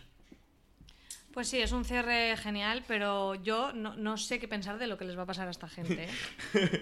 y, y luego sí que tenemos esa escena final, lo que tú comentabas, esa escena Reservoir Dogs de los siete, levantándose el- la, la puerta del muro, saliendo más allá del muro en busca de un ejemplar de un caminante blanco. De luego, un plan que parece salido de la cabeza de Rick Grimes, no, no de Jon Snow y Ser Davos. Y, y- en esta ahí misión suicida. Teorías y yo, bueno, me, me sumo a ella de que a lo mejor alguno de estos muera y sea el caminante que, que lleven, porque a ver cómo caminantes por ahí sueltos tampoco hay tantos. Que no son un ejemplar cualquiera, sino que vean convertido en caminante blanco y hecho un, un zombie, ¿no? Un no muerto, llamarlo de alguna manera, a un. mm, Puede ser Llora, por ejemplo. Podría ser para Daenerys muy chocante. O que sea. Bueno, o el propio el Pobre perro. Ser Jorah, ¿no? O el perro, a lo mejor sería también muy chocante para Cersei, ¿no? Y quizás podría ser un final. No sé si llamarlo digno. Para el perro, un final. Para el Quizá personaje. Toros de Miro, Beric Dondarrion ah, están como más, nos despista un poco más por dónde van a ir. Y que no tienen puntos de conexión ni con los Targaryen lo ni con los. Lannister. Quizá no, ¿eh? Quizá cogen un caminante y ya está, pero me, me parece muy difícil viendo que tienen a, a- a un ejército y va junto, no, no hay caminantes sueltos. Eh, el Rey de la Noche levanta a los muertos para llevarlos a su ejército, no para que vayan por ahí pululando por el norte. Ahí a lo loco. A lo loco. Pues bueno, María, eh, casi hora y media de recap que llevamos. Un recap cortito. Recordemos que estos recap duran entre 25 o 30 minutos, que siempre acaban CJ Navas y Marina Such. y pero- por eso no grabamos y nosotros, por eso decir. nosotros- nos lo han dejado en nuestras manos. Eh, CJ, esto es como, si, si sabéis, si sabéis cómo nos ponemos, ¿para qué nos invitáis? Nos lo han dejado en nuestras manos, así que apechuguen. Eh, decir también que hemos tenido dos, do- do- dos invitados aquí, do- dos personas de público, Dos espectadores. que son mi santa madre y mi tío. Un aplauso, por favor, ahí de fondo. hemos tenido dos espectadores invitados a la Y los grabación. gatos, pero esos ya son más Y los fijos. gatos, eh, sí, pero los gatos son más fijos, pero sobre todo mi madre y mi tía en esta grabación que aquí con nosotros, que son muy frikis de Juego de Tronos y le apetecía escuchar esta, este recap del programa. Así que nada, eh, espero que, lo hayáis disfrutado todos, que mm, recordad que tenéis la crítica de, de este episodio, si os apetece, aparte de escucharla, leerla, de María Santonja en fuera de series.com. Muchas gracias María por haber estado hoy con nosotros. Nada, Y nada, la semana que viene espero dejaros eh, en las manos o en los oídos de CJ Navas y Marina Such, que sí que lo hacen bastante más cortito que, que nosotros. Eh, nos escuchamos la semana que viene ya con sexto episodio, penúltimo episodio de esta séptima temporada de Juego Tronos. Recordad que solo tendrá siete episodios y nada, Valar Morgulis, Valar.